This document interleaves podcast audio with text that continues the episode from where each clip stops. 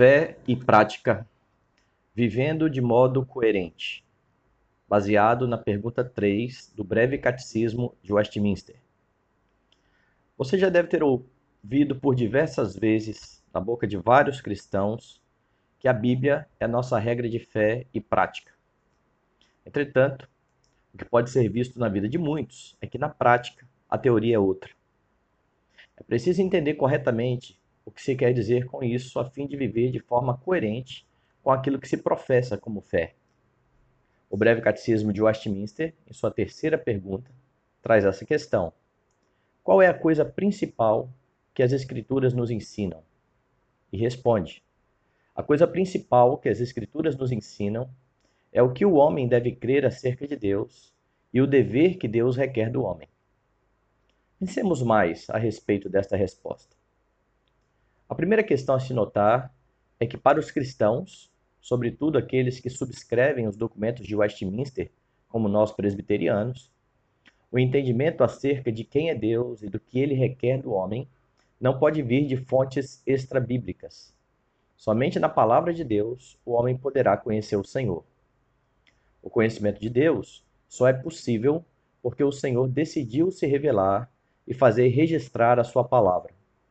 A Confissão de Fé de Westminster declara que foi o Senhor servido, em diversos tempos e diferentes modos, revelar-se e declarar à sua igreja aquela sua vontade. E depois, para melhor preservação e propagação da verdade, para o mais seguro estabelecimento e conforto da igreja contra a corrupção da carne e malícia de Satanás e do mundo, foi igualmente servido fazê-la escrever toda isso torna indispensável a Escritura Sagrada, tendo cessado aqueles antigos modos de revelar Deus a sua vontade a seu povo. Capítulo 1, seção 1. O ensino confessional ecoa as palavras do escritor aos Hebreus que escreveu: Antigamente, Deus falou muitas vezes e de muitas maneiras aos pais pelos profetas, mas nesses últimos dias nos falou pelo Filho Hebreus 1, versos 1 e 2. É somente pela Escritura que Deus se faz conhecido. Ao repreender os fariseus, que apesar de ler as Escrituras, não queriam ir até ele, Jesus disse que são elas mesmas que testificam de mim. João 5,39. Quando encontrou os discípulos desanimados e tristes no caminho de Emaús, Jesus, começando por Moisés, discorrendo por todos os profetas, expunha-lhes o que a seu respeito constava em todas as Escrituras. Lucas 24, 27. De forma semelhante, ao ser convidado pelo eunuco para subir em seu carro a fim de lhe explicar o texto de Isaías, Filipe explicou e, começando por esta passagem da Escritura, anunciou-lhe a Jesus. Atos 8, 35. É sabido que em seu ministério Paulo costumeiramente ia à sinagoga anunciar a Cristo e que ele fazia isso abrindo a escritura do Antigo Testamento. Ao escrever aos Romanos, ele disse que a fé vem pela pregação e a pregação pela palavra de Cristo. Romanos 10, 17. Deus já havia se revelado de muitas maneiras, mas no Novo Testamento, a pregação parte sempre da palavra registrada, chamada por Paulo de palavra de Cristo. Daí o escritor aos Hebreus dizer que nestes últimos dias Deus nos falou pelo Filho. E quanto ao que está registrado no Novo Testamento? São também a palavra de Cristo? Note o que disse Pedro. Quando ele escreveu denunciando os falsos mestres, acusou-os de deturpar o ensino de Paulo, como também deturpam as demais escrituras. 2 Pedro 3,16. Para Pedro, então, o que havia sido escrito por Paulo tinha o mesmo peso de autoridade dos escritos do Antigo Testamento. É por isso que a igreja é edificada sobre o fundamento dos apóstolos e profetas. Efésios 2:20. Isso torna a escritura indispensável à nossa fé. Cremos naquilo que ela diz e somente naquilo que ela diz. Daí as exortações para não nos sujeitarmos a preceitos de homens. Colossenses 2:22. Não darmos ouvidos a doutrinas de homens. Tito 1:14.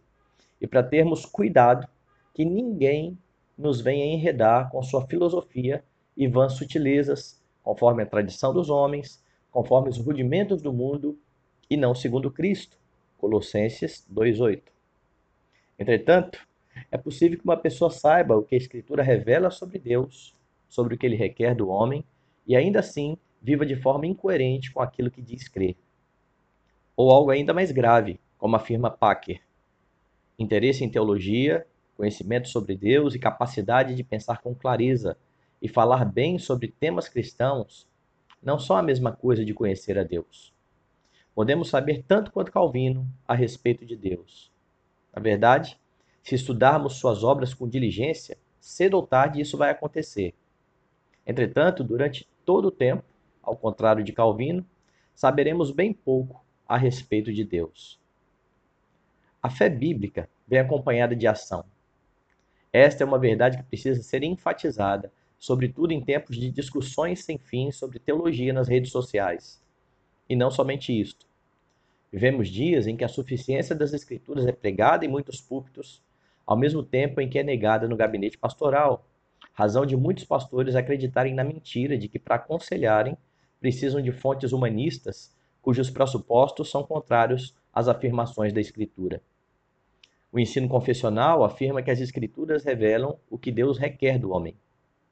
Isso diz respeito à forma como os cristãos vão viver piedosamente em meio ao mundo caído, respondendo às suas circunstâncias de forma bíblica. O que está na Escritura é suficiente para a vida e para a piedade. 1 de Pedro 1,3. É útil para tornar o homem de Deus sábio, perfeito e perfeitamente habilitado para toda boa obra. 2 Timóteo 3,17. Sua vida é o reflexo daquilo que você verdadeiramente crê. O homem bem-aventurado do Salmo 1 medita de dia e de noite na palavra, e tudo quanto ele faz será bem-sucedido. Josué ouviu do Senhor que ele deveria meditar, fazer e falar sobre o livro da lei, e então seu caminho seria próspero e bem-sucedido. Josué 1:8. Contrastando com isso, Jesus censurou os fariseus por dizerem e não fazerem.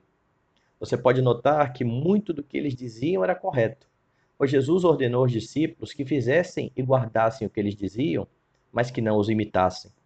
Daí eles serem tratados pelo Senhor como hipócritas. A Escritura é a palavra de Cristo, a única verdade. Ele o libertou para que você tenha condição de ouvi-la e guardá-la por estar unido a Ele. Sem ele ninguém pode fazer nada. João 15:5. Mas aqueles que estão nele darão muito fruto. A evidência de estar nele é ouvir e guardar a sua palavra, crer e praticar, como ele mesmo afirmou. Aquele que tem os meus mandamentos e os guarda, esse é o que me ama. E aquele que me ama será amado por meu Pai, e eu também o amarei e me manifestarei a ele. João 14, 21 que ele o ajude. Eu sou Milton Júnior, pastor da Igreja Presbiteriana da Praia do Canto, Vitória, Espírito Santo.